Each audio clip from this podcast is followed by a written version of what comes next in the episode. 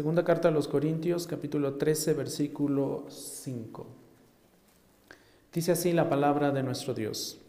Pónganse a prueba para ver si están en la fe. Examínense a sí mismos. ¿O no reconocen o no se reconocen a ustedes mismos de que Jesucristo está en ustedes a menos que a menos de que en verdad no pasen la prueba? Vamos a orar juntos. Padre, te alabamos, te bendecimos, te damos gracias en este día, Señor, un precioso día que tú nos das, que tú nos prestas, que tú nos permites, Señor, para glorificarte, para alabarte, para, para bendecirte, para darte gracias por todas tus bendiciones. Gracias, Señor, porque tienes a tu iglesia reunida, porque tienes a tu iglesia perseverando, Señor, en la fe, aprendiendo de ti, estudiando tu palabra, leyéndola eh, sí, ciertamente, mm, muchas, en muchas ocasiones y en muchas circunstancias difíciles, con problemas, con eh, dolor, con eh, una salud a lo mejor no muy buena, Señor, pero tú siempre te mantienes fiel, tus misericordias son nuevas cada mañana. Y por eso, Señor, te honramos, te glorificamos, porque a través de todo lo que permites a nuestra vida también, nos muestras que tú estás con nosotros. Ah, permítenos entrar, Señor, ahora a estudiar estas evidencias de salvación que tú nos das en tu palabra y que tu Santo Espíritu nos guíe en todo momento a través de esta santa revelación. En el nombre de Cristo Jesús oramos. Amén. En la entrega pasada de esta serie de sermones, mis hermanos, fue la parte 3 examinamos y pudimos estudiar la primera prueba de fe salvífica. ¿La recuerdan? ¿Cuál era? La primera prueba de fe salvífica que estuvimos estudiando. ¿Cuál fue? ¿Alguien la anotó de casualidad? Muy fácil. Tiene que ver con el amor. La comunión con el Padre y con Cristo veíamos en aquella ocasión, la parte 3. La primera prueba de que nosotros estamos viviendo en una fe salvífica. La comunión que tenemos con el Padre, la comunión que tenemos con Cristo, en otras palabras, el amor a Dios que nosotros podemos experimentar en toda nuestra vida. Ese es la primera prueba y de hecho, al menos yo la considero la más importante, porque de ella salen, se desprenden, manan las demás pruebas. Si no hay amor hacia Dios, entonces lo demás no podría ser. El día de hoy, eh, el Señor también nos enseñará una segunda prueba de la verdadera fe salvadora. Esta segunda prueba de la verdadera fe salvadora tiene que ver con la devoción genuina a la gloria de Dios. La devoción genuina a la gloria de Dios. Esta es la segunda prueba. Dice el apóstol, Pablo, eh, el apóstol Pablo, pónganse a prueba, examínense a sí mismos, vean si realmente están en la fe. Y la primera prueba que yo debo analizar y examinar en mí mismo es el amor que estoy demostrando a mi Señor, a mi Dios, aquel a quien digo o de quien digo creer. La segunda prueba es esta, la devoción genuina a la gloria de Dios. El salmista fue muy claro cuando dijo, no a nosotros, Señor, no a nosotros, sino a tu nombre da gloria por tu misericordia, pero también por tu fidelidad. Las misericordias del Señor son nuevas cada mañana y esto nos lo repite muchas veces el libro de los Salmos. Su fidelidad, Él es el único que puede permanecer fiel. Nosotros somos infieles en muchas veces, eh, muchas veces, en muchas ocasiones. Pero Él permanece fiel porque Él es Dios. Por lo tanto, Él merece toda la gloria toda la gloria. No nosotros, como dice el salmista, no a nosotros, Señor, no a nosotros. En ningún momento la gloria sea para nosotros, para nadie de nosotros, porque nosotros sí somos infieles, pero tú permaneces fiel eternamente, desde la eternidad y hasta la eternidad. A tu nombre sea dada la gloria, dice el Salmo 115.1. Entonces, el principal fin del hombre es glorificar a Dios. Y esto ya se viene enseñando desde siglos anteriores, por ejemplo, con el Catecismo Menor de Westminster, que en su primera pregunta, que dice cuál es el fin principal del hombre en esta vida, cuál es el propósito principal de que el hombre vida, eh, viva en esta tierra. Y el catecismo responde, el fin principal del hombre es glorificar a Dios y disfrutarlo para siempre. Ese es mi propósito de vida. La verdadera fe salvadora está marcada por el deseo de glorificar a Dios en todo momento, mis hermanos, de dar la gloria a Dios por encima de todo lo demás, por encima de todos los demás.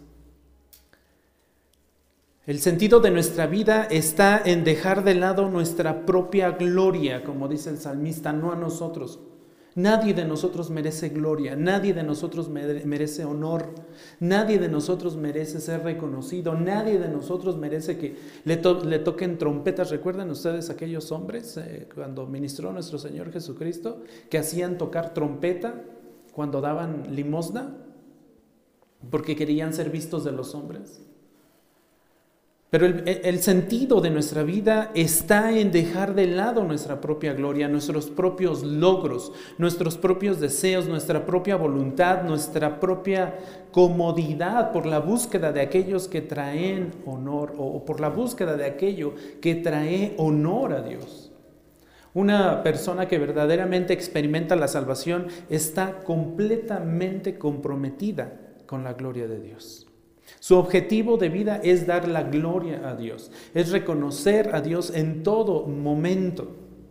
Así como Pablo lo hizo y se lo escribe a los, a los filipenses, en Filipenses 1:20, Pablo les dice, conforme a mi anhelo y esperanza de que en nada seré avergonzado, sino que con toda confianza, aún ahora, como siempre, dice Pablo, Cristo será exaltado. Cristo será glorificado. Hay tres palabras clave que a mí me parecen muy interesantes en este texto. En Pablo había anhelo. En Pablo había esperanza. ¿Lo alcanzan a ver al inicio del versículo? Y a la mitad del versículo nos dice también que en Pablo había confianza. Anhelo, esperanza y confianza. En su vida pasada, en su vida presente y en su vida futura, su objetivo siempre era glorificar a Dios. Cristo será exaltado en mi cuerpo. Y agrega Pablo, ya sea por vida o ya sea por muerte. Pero en la vida de Pablo existía ese anhelo profundo, esa esperanza profunda, esa confianza profunda también de que todo lo que él hacía, todo lo que él buscaba hacer era para glorificar a Dios, era para reconocer a Dios, era para proclamar y honrar a Dios en todo momento. Ese mismo anhelo, esa misma esperanza, esa, misma confianza debiera tener el verdadero cristiano, el verdadero convertido, el verdadero eh, ser humano, mujer u hombre, llamada o llamado a la salvación el anhelo de glorificar a Dios. Una persona que verdaderamente tiene una fe salvadora tendrá en su vida un deseo profundo, sumamente profundo de glorificar a Dios, aún en lo más básico. Aún en lo más básico, mis hermanos, de verdad, y lo más básico, porque la gloria de Dios debe pasar por todas nuestras acciones, por todos nuestros pensamientos, por todas nuestras intenciones. Por todo nuestro ser debe pasar la gloria de Dios. Miren qué tan básico. Pablo escribe a la iglesia de Corinto y le dice, entonces, ya sea que coman o ya sea que qué, que beban o que hagan cualquier otra cosa, aún el respirar.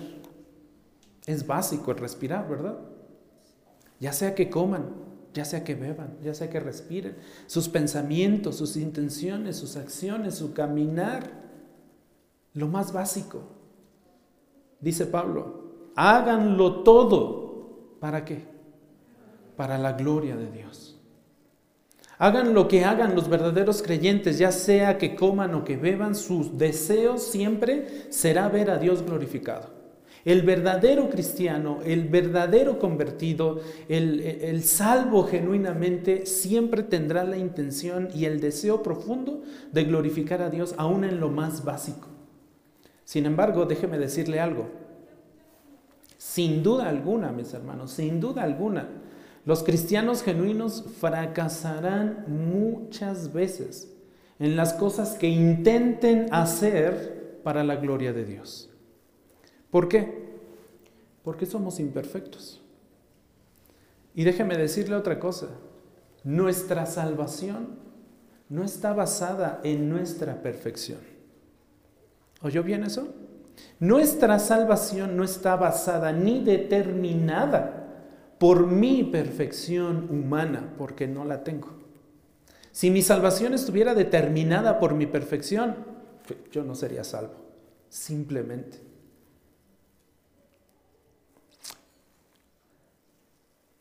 Pero así es la vida de un cristiano genuino, lleno de altibajos. Es una vida llena de altibajos.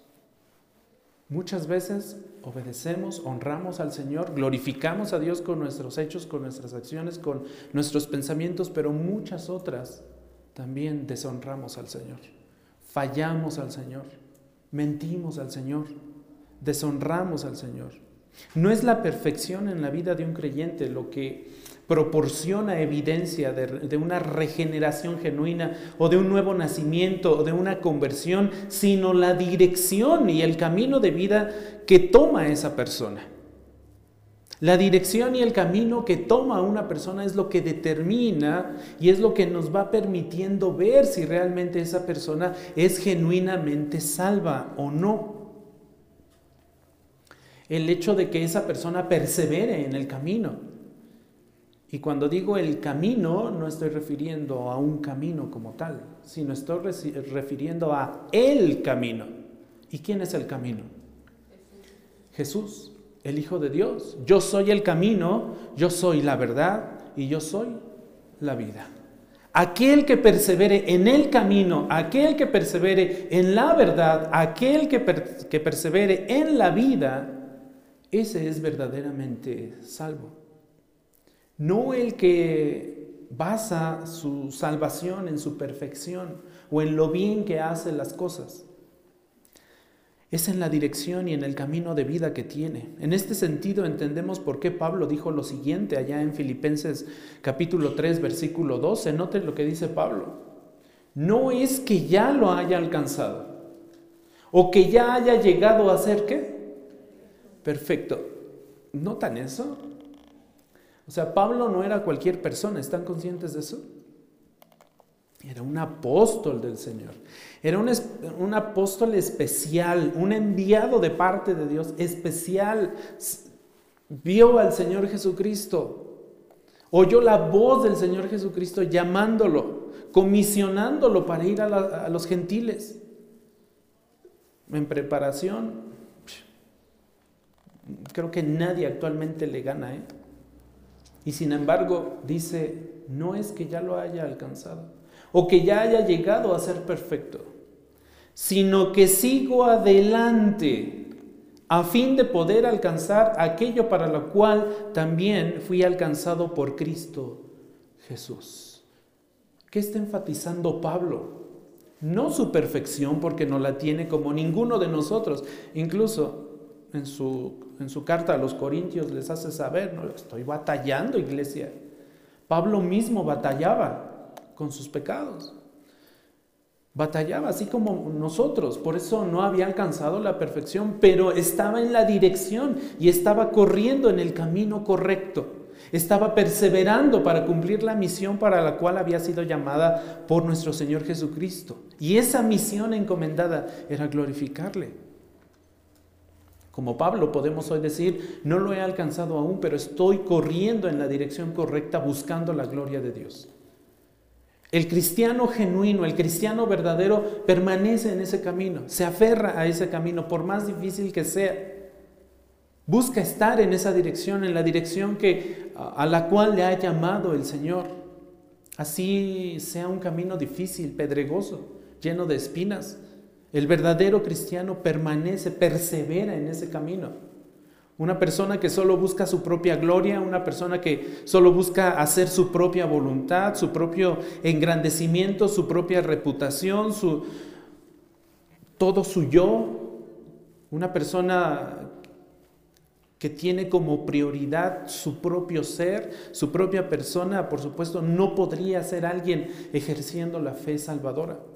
Es una persona que simplemente no es salva.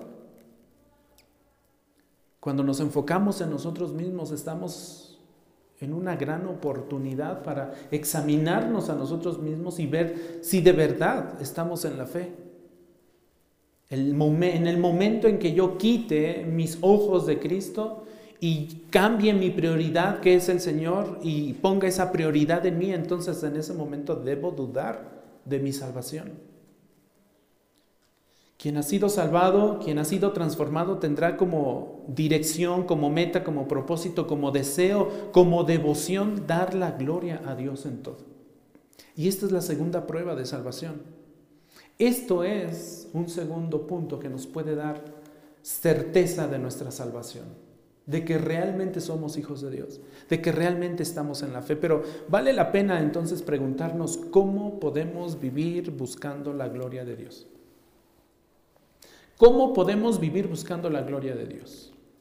¿Qué hay que hacer para demostrar, para vivir, para dar en todo momento, para buscar en todo momento dar el reconocimiento a Dios por todo lo que nosotros hacemos, pensamos, decimos eh, o, o de aquello de lo que nosotros tenemos intención. ¿Cómo podemos vivir buscando la gloria de Dios? Es muy simple. Lea la palabra de Dios. Cada mandamiento que encuentre en la palabra de Dios, cada cosa que Dios le diga hacer, hágalo. Con eso está glorificando a Dios. Porque está buscando hacer la voluntad de quién? De Dios, no su propia voluntad. Cuando yo busco hacer mi propia voluntad, entonces estoy dejando a Dios a un lado. Lo estoy haciendo menos. Me estoy enfocando en mí. Pero me gustaría sugerirle al menos 15 formas prácticas son 15, pero hay muchísimas más. Desde Génesis hasta Apocalipsis va a encontrar muchísimas formas de glorificar a Dios. Pero quisiera que en este momento usted fuera consciente al menos de 15 formas prácticas. 15, sí son bastantes, ¿verdad? Creo que, creo que me excedí un poco. Pero vamos a tratar de verlas un tanto rápido. Ninguna tiene un orden de importancia, ¿eh? Eh, el hecho de que yo las haya puesto así en ese orden no quiere decir que en ese orden las debamos practicar. No hay orden de importancia. Glorificar a Dios lo hacemos con, con todo nuestro ser. La primera que he considerado. Podemos glorificar a Dios recibiendo al Señor Jesucristo como su como nuestro Salvador. Es la primera que he considerado. Glorificamos a Dios recibiendo al Señor Jesucristo como nuestro Salvador. Note lo que dice Pablo a la iglesia de, Filipos. Filipenses 2, 9 al 11 dice, por lo cual Dios también los exaltó hasta lo sumo. Lo exaltó, ¿verdad? Dije, los exaltó, ¿verdad? Perdón. A mi edad la vida ya no es fácil, mis hermanos. Déjenme subirle aquí tantito el brillo porque mis ojos ya no quieren ver. Por lo cual Dios también lo exaltó hasta lo sumo. Está hablando de Cristo, está hablando de su Hijo. Lo exaltó hasta lo sumo y le confirió el nombre que es sobre todo nombre, para que al nombre de Jesús, ¿qué pase?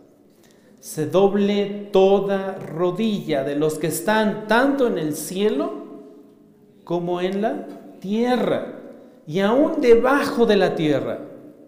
Verso 11 y toda lengua confiese que Jesucristo es Señor. ¿Con qué propósito? Para gloria de Dios Padre. Entonces la primera forma que tengo de glorificar al Padre es recibiendo al Señor Jesucristo como Salvador. Una vez que yo lo recibo, glorifico al Padre. porque estoy recibiendo a su Hijo, a aquel que Él envió, aquel que Él exaltó, aquel que Él humilló, aquel que Él subió a una cruz para morir por nuestros pecados. Cuando yo le acepto, cuando yo creo en Él, glorifico al Padre. Confía en Cristo. Esto es básico. Esto es lo más básico. No puede empezar a dar gloria a Dios hasta que venga a Cristo. Ningún ser humano puede dar gloria a Dios si no conoce a Cristo. Esa es una realidad muy real, certera, verdadera, pero no se quiere reconocer muchas veces. Pensamos que como humanidad y como seres humanos podemos dar gloria a Dios aún sin creer en Cristo. Eso es imposible. Eso es imposible. No podemos empezar a dar gloria a Dios hasta que vengamos a Cristo, hasta que le conozcamos, hasta que creamos en Él. Si no, si no llegamos a ese punto, no podremos reconocer a Dios. No podremos venir a Cristo y darle gloria y darle gracias y darle honor y reconocimiento por todo lo que Él hace y permite en nuestra vida. Número dos, haga el propósito de su vida glorificar a Dios. Haga el propósito de su vida glorificar a Dios. Note lo que Pablo también dice a la iglesia de Corinto en primera carta a los Corintios 10:31. Entonces, ya sea que coman o que beban o que hagan cualquier otra cosa, háganlo todo. Y si tiene su Biblia a la mano y puede subrayar esa palabra todo, hágalo. No algunas cosas. Pablo está diciendo todo. A mí me hubiera gustado que los editores de esta versión hubieran puesto esa palabra todo en mayúsculas para darle un énfasis, para que la viéramos un poco mejor. Estoy hablando de edición, ¿eh? no le estoy agregando a la Biblia. Estoy hablando de la edición, del formato. A mí me hubiera gustado. Y, y de hecho yo lo marco en mayúsculas. Algunas palabras yo las marco en mayúsculas para darle un mayor énfasis. Igual podrían, eh, si, les sirve a ustedes, hacerlo. Pero entonces, primera de Corintios 10:31 nos dice que la gloria de Dios debe ser nuestra meta principal en todo.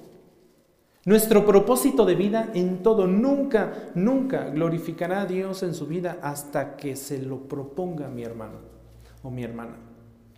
Nunca va a glorificar a Dios hasta que se lo proponga. Si no se nos ordena, eh, perdón, si se nos ordena en este versículo glorificar a Dios incluso en lo más básico, incluso en lo más básico que es comer y beber, entonces, ¿cuánto más debemos tratar de glorificar a Dios en las cosas importantes de nuestra vida? ¿Cuánto más debemos pensar en glorificar a Dios en aquellas cosas que consideramos importantes de nuestra vida? Nuestro Señor Jesús dijo en algún momento de su ministerio lo siguiente en Juan 8:50. Dijo Jesús, pero yo no busco mi gloria. Hay uno que la busca y además que juzga. Y noten que esa palabra uno está en mayúsculas. ¿A quién estará refiriendo esa palabra? Al Padre. Al Padre. A Dios Padre. Dice Jesús, yo no busco mi gloria. Hay uno que la busca y juzga. En otras palabras, Jesús está diciendo, vivo para dar gloria a Dios el Padre. Ejerzo mi ministerio para dar gloria a Dios el Padre. Vivo para irradiar sus atributos. He venido a este mundo para revelarles al Padre. ¿Cuánto tiempo he estado con ustedes y aún no me conocen? He venido a mostrarles la gloria, la gloria del Padre una gloria como la del unigénito Hijo de Dios. Vivo para adorar al Padre. Vivo para adorar la doctrina de Dios, dice Jesús. Vivo para exaltar a Dios a los ojos del mundo. Ese es el propósito de mi vida, dice Jesús cuando dijo esto. Yo no busco mi gloria. Mi propósito no es ganar mi gloria porque hay uno al cual yo sí quiero glorificar. Y ese debe ser, esa debe ser nuestra intención. No vivir para ganar gloria personal, sino vivir para dar toda la gloria a Dios. Un verdadero cristiano hace eso. Busca eso, anhela eso, está en lo más profundo de su corazón. Número tres, Profesando, profesando, les digo que ya estoy leyendo bien mal. Problema de dislexia, ¿no? De plano está empeorando. Número tres, confesando nuestros qué? Nuestros pecados. Confesando nuestros pecados. Tal vez no lo había pensado así. Tal vez le caiga extraño así. ¿Cómo puedo glorificar a Dios? ¿Confesando mis pecados? Sí, cuando confesamos nuestro pecado, glorificamos a Dios. Una buena ilustración de esto, de cómo la confesión de nuestros pecados puede glorificar a Dios, la tenemos en el libro de Josué. Hace rato estábamos eh, meditando un poquito en el libro de Josué, ¿verdad? Esfuérzate y sé valiente. Valdría la pena también que nos esforzáramos por confesar nuestro pecado. Valdría la pena también el hecho de que fuéramos valientes para confesar nuestro pecado. Esfuércese, sea valiente delante del Señor. No se esconda de su pecado. Finalmente el Señor conoce todo de nosotros. Pero en Josué capítulo 7, versículo 9, ¿usted recuerda cómo, violando directamente las órdenes de Dios, este hombre, eh, Acán, ¿lo recuerdan? Acán, un hombre que violó las órdenes de Dios, este hombre recogió parte del botín tras la caída de Jericó. Nadie lo sabrá, dijo él, nadie lo descubrirá. Pensó mientras estaba enterrando, en un agujero todo ese botín bajo su tienda, pensó que nadie lo iba a descubrir. Tal vez incluso pensó, Dios nunca lo verá. Dios nunca. Él no puede ver a través de la tierra, tal vez pensó Acán. Estaba escondiendo eso que había tomado y que Dios había dicho, no vayas a tomar nada de Jericó. Va a caer la ciudad, deja todo, no tomes nada. Y este hombre Acán se atrevió a tomar y esconder. Y entonces más adelante en Josué 7:19 se descubre todo. Josué le dice a Acán, hijo mío, te ruego, noten, ¿qué palabra utiliza? Te ruego. ¿Y qué dice enseguida? Da gloria a quién? Al Señor el Dios de Israel. Dale alabanza, dale reconocimiento, dale adoración. ¿De qué forma Acán le puedes, puedes glorificar a Dios? Y noten lo que le dice. Declárame ahora lo que has hecho. No me lo ocultes. ¿Qué era eso que Acán tenía que declararle a Josué? Su pecado, su desobediencia. El hecho de que había tomado para sí parte del botín cuando Dios había dicho no. Y así pasa muchas veces con nosotros. Dios nos dice, no lo hagas, no peques contra mí. Y nosotros nos portamos como acá. Vamos y tomamos parte del botín y nos deleitamos temporalmente en ese pecado. Pero llega y llegará el momento en que nuestro pecado salga a la luz y tengamos que confesarlo. ¿Hay esperanza para nosotros? Sí. Porque si confesamos nuestros pecados delante de Dios, Él es fiel y justo para qué? Para perdonar nuestros pecados y limpiarnos diariamente de nuestra maldad, porque de ahí nace nuestro, nuestro pecado, de nuestra maldad. Número cuatro, si vamos en el cuatro, ¿verdad? Cuatro, confiando en Dios. Glorificamos a Dios confiando en Él. Romanos 4:20 está hablando de Abraham este pasaje y dice, sin embargo, respecto a la promesa de Dios, Abraham no titubeó con incredulidad, sino que se, fortaleció en fe dando qué? Gloria a Dios. Esas palabras son bien importantes y esto es algo bien práctico para nosotros. Sea la situación en la que estemos, buena o mala, difícil o fácil, debemos confiar en las promesas de Dios. Si Dios lo ha dicho, Él lo cumplirá. Si Dios dice no, obedezcamos y digamos también nosotros no. Si Dios dice sí, obedezcamos y digamos también nosotros sí. Pero lo más común es que cuando Dios dice no, nosotros decimos sí. Y cuando nosotros decimos sí, Dios dice no. Y viene el conflicto.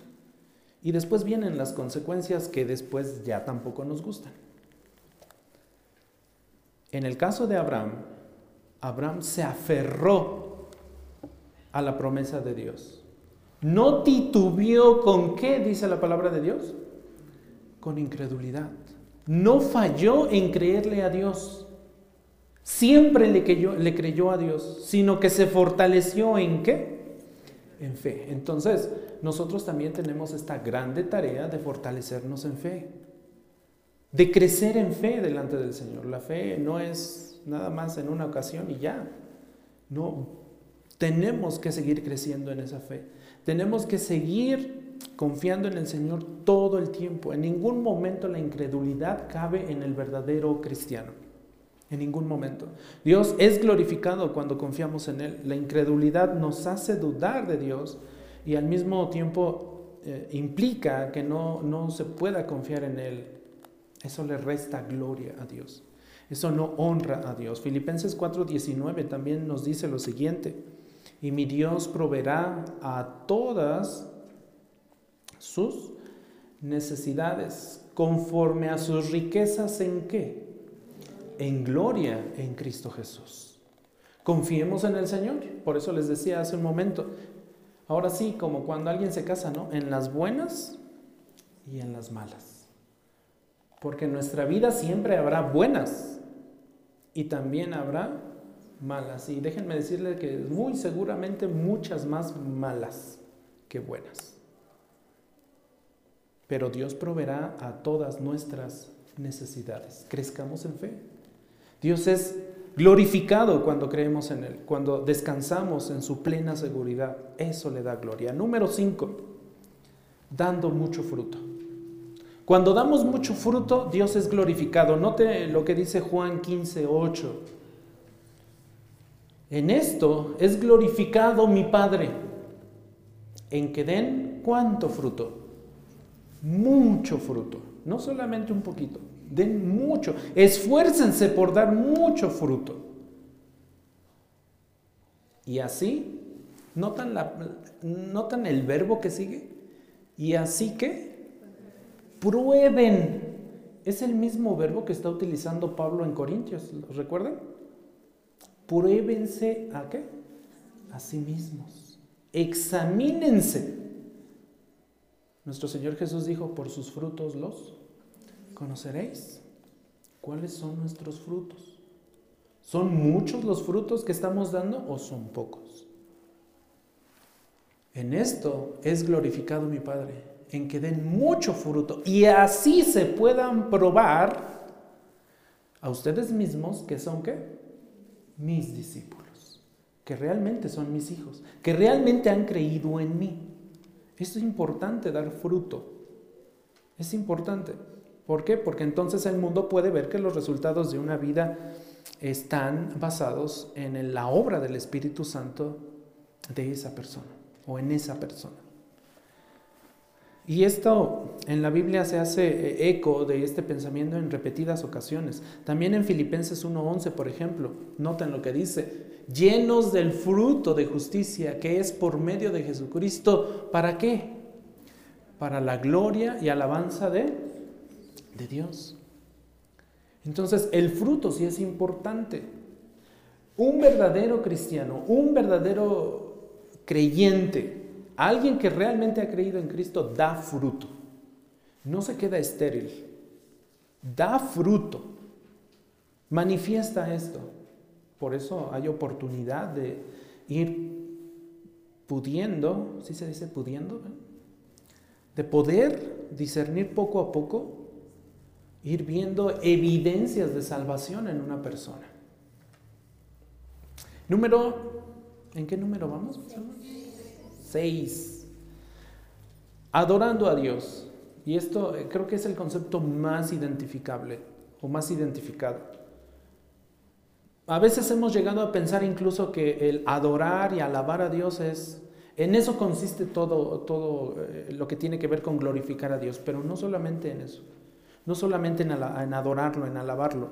Por supuesto, está incluido. El Salmo 29, 2 dice, tributen al Señor, ¿qué? La gloria debida a su nombre. Y enseguida dice, adoren al Señor en la majestad de la santidad. Glorifíquenlo. Tributen, y estas son órdenes, ¿eh? son mandamientos. Tributen al Señor la gloria debida a su nombre. Adoren al Señor en la majestad de la santidad. En el Salmo 50, 23 también, el que ofrece sacrificio de acción de gracias, ¿qué hace? Dice el Señor. Me honra. Ese verbo honrar es también glorificar. El que hace, el que ofrece sacrificio de acción de gracias, me glorifica. Un verso más, Nehemías 8:6. Entonces Esdras, en la época de, Esdras, Esdras bendijo al Señor, dice Nehemías 8:6, el gran Dios. Y vean cómo, cómo lo describe Nehemías. No, no le dice eh, bendijo al Señor el Dios, le llama el gran Dios. Y todo el pueblo respondió. ¿Qué respondió el pueblo? Amén, amén. Así sea. Él es el gran Dios. Y luego dice, mientras alzaban las manos, después se postraron y adoraron al Señor rostro en tierra. ¿Qué estaban haciendo? Glorificando a Dios a través de la alabanza, a través de la adoración. Estaban reconociendo quién era Dios. Y esta adoración divina es la que desea Dios. De ella es muy celoso. Por eso Dios dice en muchas ocasiones, yo no comparto mi gloria. Mi gloria es solamente mía, dice el Señor. Solamente de Él. Número siete, soportando el sufrimiento, mis hermanos. Como, como cristianos genuinos, como hijos de Dios, vamos a sufrir. En algún momento de nuestra vida vamos a sufrir. Con cual sea que sea la situación, de enfermedad, de problemas económicos, lo que sea, pero vamos a sufrir.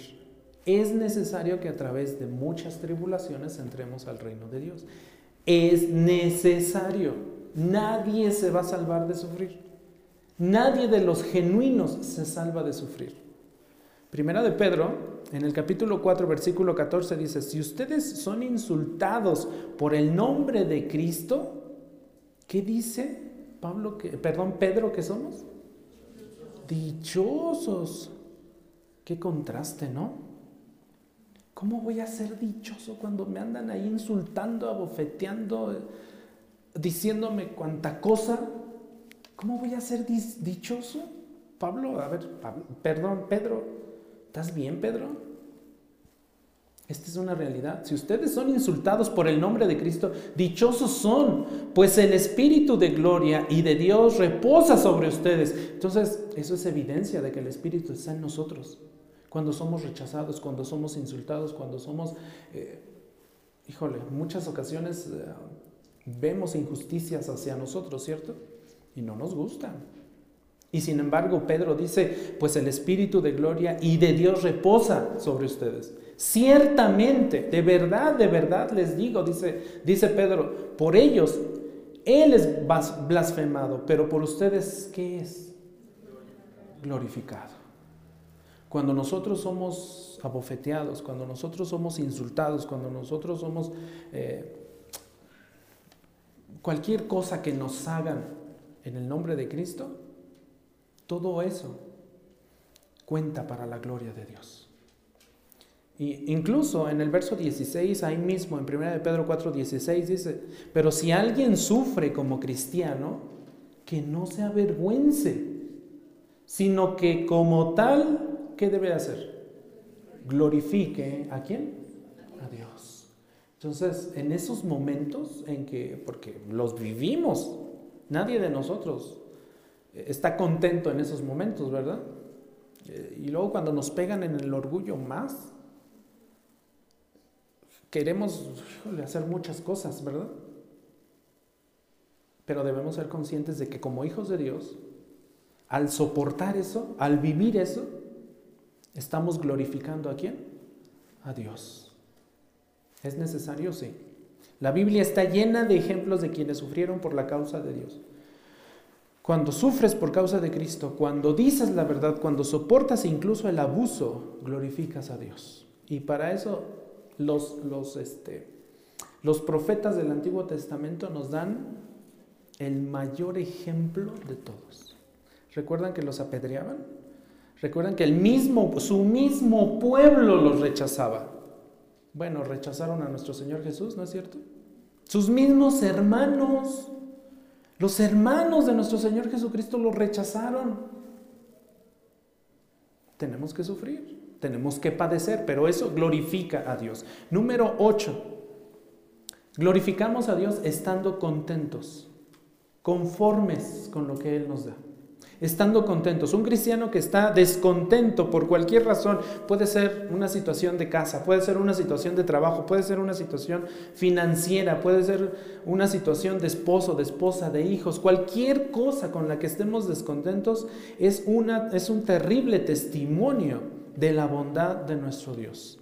Le estamos, estamos transmitiendo el mensaje de nuestro Dios es terrible. No, no me quiere, no me ama mi Dios porque no me da lo que yo quiero. Cuando tomamos esa actitud no glorificamos a Dios. Noten lo que dice Pablo a la iglesia de Filipos en el capítulo 4, versículo 11 y 12. No que hable porque tenga escasez, pues he aprendido a qué? A contentarme.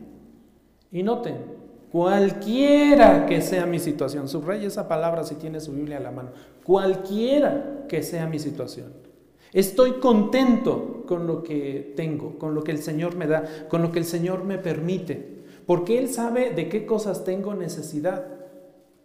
Él suple todas mis necesidades conforme a sus riquezas. ¿En qué dijimos hace rato? En gloria. Entonces lo que permite el Señor que tengamos o no es para su gloria. Luego dice versículo 12, sé vivir en pobreza, dice, dice Pablo. Sé vivir en prosperidad. En todo y por todo he aprendido el secreto, tanto de estar saciado como de tener qué? Hambre. De tener abundancia como de sufrir qué? Necesidad. Pablo lo tuvo que aprender. Hoy nosotros, iglesia, si no lo hemos aprendido, llegará el momento en que también lo tengamos que aprender, porque así glorificaremos a Dios. Cuando estamos contentos reconocemos su soberanía sobre nuestras vidas. Cuando reconocemos este atributo, le estamos dando la gloria a Él y reconociendo que Él es Dios. Lo estamos glorificando. Nueve, orando conforme a la voluntad de Dios. Orando conforme a la voluntad de Dios, nosotros glorificamos su nombre. Vean lo que dice Juan 14, 13. Y todo lo que pidan, está hablando Jesús, y dice, todo lo que pidan en mi nombre, ¿qué va a hacer? Lo haré para que el Padre, y dice Jesús, lo voy a hacer con un propósito específico, no para complacerte a ti, no para darte gusto a ti que me lo estás pidiendo. Lo voy a hacer con un propósito específico y más importante que tú mismo. Todo lo que pidan en mi nombre lo haré, para que el Padre sea ¿qué? glorificado en el Hijo. Cuando nosotros oramos, tengamos cuidado con las palabras que usamos. Debemos estar orando conforme a la voluntad de Dios. Conforme nuestro pensamiento, nuestras intenciones, nuestras acciones, todo aquello que anhelamos debe estar alineado a lo que Dios quiere no a lo que nosotros queremos.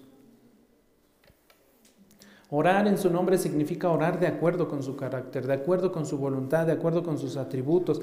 Y a medida que nosotros vamos conociendo más y más al Señor y vamos creciendo más y más en su palabra, en su, en su verdad, más y más nosotros nos vamos comprometiendo también con su voluntad.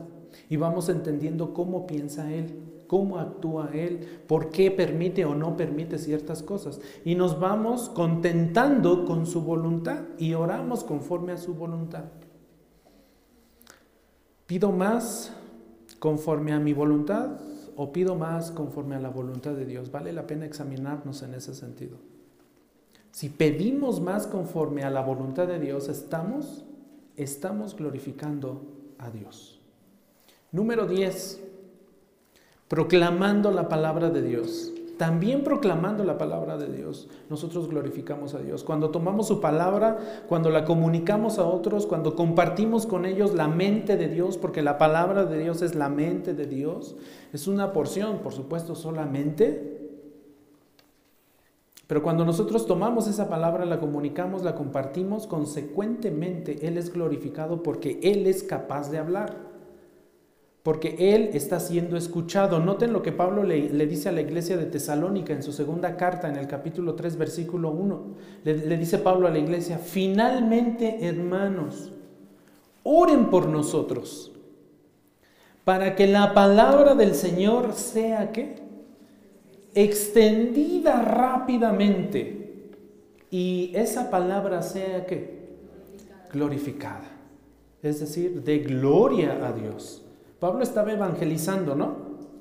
Pablo estaba evangelizando y, les piden, iglesia, por favor, oren por nosotros, para que esta santa palabra sea escuchada, sea entendida, sea comprendida, sea creída, sea glorificada, así como sucedió también con ustedes. ¿Cómo fue glorificada la palabra a través de aquellos creyentes?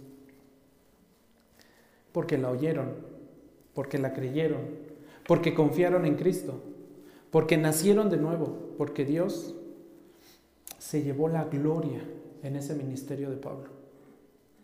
En el ministerio evangelístico de Pablo, quien se llevó la gloria no fue Pablo, fue Dios mismo. Proclamando la palabra de Dios, nosotros damos gloria a Dios. 11. Llevando a otros a Cristo. Cuando nosotros llevamos a otros a Cristo, Estamos glorificando a Dios. Dios recibe gloria cuando las personas son redimidas. Dios quiere que un gran número de personas le den gloria, le reconozcan, le alaben, le canten, lean su palabra. Entre más gente se convierta, más acción de gracias habrá para ofrecer a Dios. Noten lo que dice Pablo a la iglesia de Corinto. Porque todo esto es por amor a ustedes, les dice Pablo para que la gracia que se está extendiendo por medio de muchos haga que las acciones de gracias abunden. ¿Qué son, esas, ¿Qué son esas acciones de gracias? Es alabanza, es adoración, es gratitud, es reconocimiento a Dios. Se está predicando el Evangelio, están habiendo conversiones y mientras más están creyendo, las acciones de gracias delante del Señor están, ¿qué dice Pablo? Abundando. Están sobreabundando. Muchas más personas están dando gracias a Dios, glorificando a Dios. Y eso es para la gloria de Dios. Entonces, de ahí que cuando nosotros llevamos a otros a Cristo, les compartimos el Evangelio, también de esa forma se glorifica a Dios. 12. Evitando el pecado sexual. Toda aquella relación sexual fuera del matrimonio es pecado. Toda relación sexual fuera del matrimonio es pecado, ya sea en acto, en pensamiento o en intención. Dice Pablo a la iglesia de Corinto, huyan de qué? De la fornicación. Huyan de la fornicación. Dejen de tener relaciones sexuales con alguien que no es su esposa o su esposo. Huyan de aquello. Noten, todos los demás pecados que un hombre comete están fuera del cuerpo. Pero el fornicario peca contra su propio ¿qué? cuerpo. Cuando un cristiano peca sexualmente, Dios es deshonrado porque nuestros cuerpos son para el Señor. Nuestros cuerpos son uno con Cristo. Son santuarios del Espíritu Santo. ¿Sabían eso? Que somos templo de quién? Del Espíritu Santo. Y cuando caemos en pecado sexual, ya sea, les digo, eh, ah, ¿Qué palabra les dije hace rato? En acto, en pensamiento o en intención, estamos cayendo en pecado sexual. Estamos fallándole a Dios. Estamos, estamos contaminando el santo templo del Espíritu Santo, nuestro cuerpo. Noten lo que les dice Pablo a los Corintios en el capítulo 6, versículo 20, ahí mismo. Porque han sido comprados por un precio. ¿Cuál ha sido ese precio? La sangre de Cristo. Por tanto, glorifiquen a Dios en qué? En su cuerpo. ¿Y en qué? En su espíritu, los cuales son de quién? De Dios.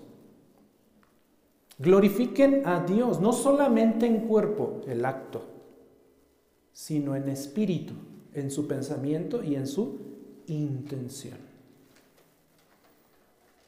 En algún momento nuestro Señor Jesús dijo que aquellos que desean a una mujer por el simple hecho de desearla, ya pecaron, ya fornicaron, ya cometieron este pecado sexual. Por el simple hecho de desearla, de la abundancia de nuestro corazón sale todo eso, todas esas perversiones. Número 13, buscando la unidad. Buscando la unidad, también esto nos ayuda a glorificar a Dios. Una tragedia está embargando a las iglesias el día de hoy, en todo el mundo, mis hermanos. Y, es realmente una tragedia. Una tragedia que ha venido acompañando el testimonio de la iglesia en el mundo. La división de las iglesias, el conflicto en las iglesias, la discordia en las iglesias, la disensión en las iglesias, la desunión entre las iglesias. Esta es una pandemia. Este es un virus que está acabando con las iglesias hoy en día. No solamente en nuestro México, a nivel mundial de por sí no hay muchas iglesias. Y las pocas que hay están siendo infectadas por esto. Pero Pablo le dice a los romanos en el capítulo 15, 5 al 7, y que el Dios de la paciencia y del consuelo les conceda tener el mismo sentir los unos para con los otros, conforme a Cristo Jesús, para que unánimes, eso es buscar la unión, buscar que estemos unidos, a una voz, ¿qué vamos a hacer como iglesia? Glorifiquemos a Dios y Padre de nuestro Señor Jesucristo. Por tanto, acéptense los unos a los otros, como también Cristo nos aceptó para la qué? Para la gloria de Dios. ¿Esta es una tarea difícil? Sí. ¿Es una triste realidad en las iglesias? También. La división. El Señor nos llama a estar unidos siempre. Y, lo dice aquí, acéptense los unos a los otros. Tal parece que muchas veces nos dijera, rechácense los unos a los otros, ¿no? Pero está pasando. La iglesia es responsable de buscar siempre estar unida para la gloria de Dios. Y note que ahí en esos versículos se menciona dos veces la gloria de Dios. Eso quiere decir que es importante. Juan capítulo 17 también nos da, no lo voy a leer ahorita, pero si quieren anótenlo. Juan capítulo 17 también nos da razones importantes de por qué la iglesia debe permanecer unida. Número 14, ya casi acabo mis hermanos. ¿Me fui rápido o me fui lento? O ahí vamos. 14, mostrando aprecio por Dios. Cuando nosotros mostramos aprecio por Dios, glorificamos a Dios. Glorificamos a Dios al poner a Dios en lo más alto de nuestros pensamientos. De todo lo que nosotros pensamos, lo más importante es Dios siempre. Tener un sincero aprecio por Él, es decir, valorar quién es Él y ver su grandeza, su poder, su misericordia, su gracia, todos sus atributos. Como el Salmo 92, 8 dice, pero tú, oh Señor, excelso eres eternamente.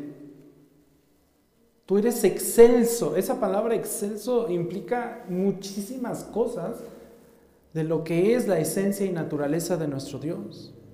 Implica que nosotros reconocemos todo lo que Él es, todo lo que Él hace, todo lo que Él piensa y reconocemos que Él es perfecto en todos sus atributos.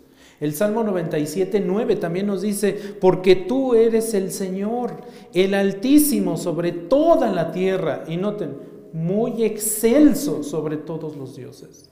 Por supuesto, no hay más dioses, Él es el único Dios. Pero dado que el hombre se ha creado dioses en su corazón y en su mente, el salmista tiene que decirles, Él es el más excelso, el único excelso dentro de todos los dioses que tu humanidad te has creado. Glorificamos a Dios cuando glorificamos a Dios cuando nosotros admiramos su naturaleza, cuando admiramos sus atributos, cuando admiramos el brillo de su naturaleza divina, sus promesas, su gracia, su misericordia, cuando reconocemos los efectos de su poder y sabiduría al hacer el mundo, por ejemplo. En el Salmo 8:3, el salmista David dice, "Cuando veo tus cielos, cuando veo la obra de tus dedos, cuando veo la luna y las estrellas que tú has establecido. Y regresando al versículo 1, esta debiera ser nuestra respuesta siempre. Cuando veo todo lo que tú has creado, Dios, el único, el excelso, oh Señor nuestro, cuán glorioso es tu nombre en toda la tierra, que has desplegado tu qué? Tu gloria sobre los cielos. ¿Quieres ver la gloria de Dios? La puedes ver en la creación. La creación misma te da testimonio de quién es Él. Y finalmente, glorificamos a Dios cuando nosotros lo amamos. Y ya hemos hablado de este tema del amor a Dios. Si no tuvo la oportunidad, regrese allí en las predicaciones grabadas, en, en la parte 3 de esta serie, está lo que es el amor a Dios amando a Dios. Dios considera, Dios se considera, perdón, Dios se considera glorificado cuando es amado. Por eso Deuteronomio nos anima, nos insta, nos ordena y nos da este mandamiento. Amarás al Señor tu Dios. ¿De qué forma? Con todo tu corazón, con toda tu alma y con toda tu fuerza. Cuando nosotros hacemos esto, glorificamos a Dios. Este es el amor que se deleita en Dios.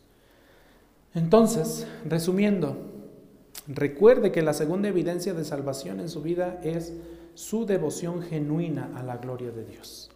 La primera, ¿cuál era? El amor a Dios, la comunión con Dios y con Cristo. La segunda es la devoción genuina que yo tengo para glorificar a Dios. Busque poner en práctica al menos estas 15 formas en las que podemos glorificar a Dios. Les digo, no son todas. Usted abra su Biblia y descubra más formas de glorificar a Dios. Vamos a orar juntos. Padre, te alabamos, te bendecimos, te damos gracias y te glorificamos en todo momento, Señor, porque nos has dado tu palabra, con la cual nosotros, Señor, podemos tener guía, enseñanza aprendizaje, Señor, de quién eres tú, de tu santidad, de lo importante que es, Señor, conocer tus mandamientos, tus estatutos, tus preceptos, para que, Señor, te glorifiquemos también con todo lo que nosotros hacemos, aún con lo más básico, a través de nuestro acto de comer o de beber, Señor, también con ello nosotros, dice tu palabra, que te glorificamos. En el nombre de Cristo Jesús oramos. Amén.